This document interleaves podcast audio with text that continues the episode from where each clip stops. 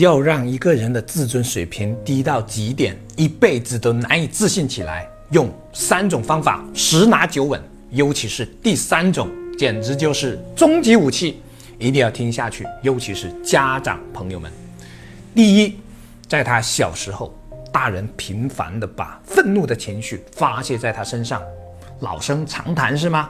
不，听下去，这一点重在让他产生强烈的自责和内疚感。总之，你要向他传达一个信号：都怪你，是你的错，是你惹了我。反正作为大人的我们来说，道理一定比还是小孩的他懂得多。我们要把自己塑造成绝对真理、绝不会错的形象。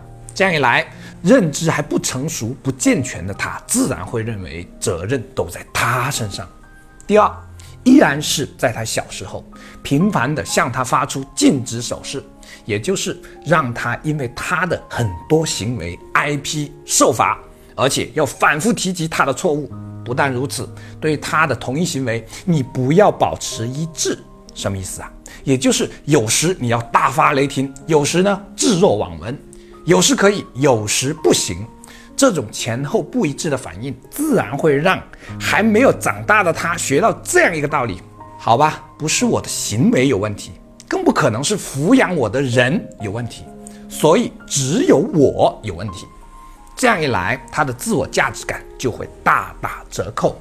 第三，这是必杀技，听好了，就算你忘记了前面两个，也不要忘记这个，那就是把他的行为和道德挂上钩。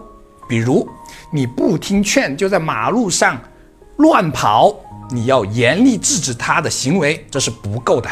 你还要给他贴上不遵纪守法的坏人的标签。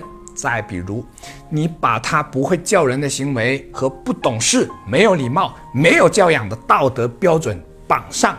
再比如，他还没有经过你的同意拿了你的东西，你就说他就是一个小偷，而且要严厉的斥责他这个小偷。总之啊，你要随时把他的行为和他的人品、为人挂上钩，捆绑起来。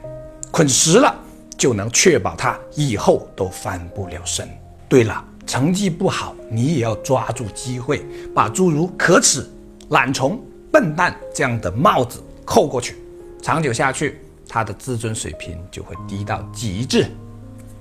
好吧，这是一个正话反说的视频，希望对你有更深刻的启发。人人都有自卑情节，自卑是认识自己、成为自己的一扇大门。经过三年酝酿的专题课程《认识自卑，唤醒内在力量》将于二零二四年一月中下旬发布。这是我过去四十年的生命体悟，更是我最近十年所学所感所悟的一次融合分享。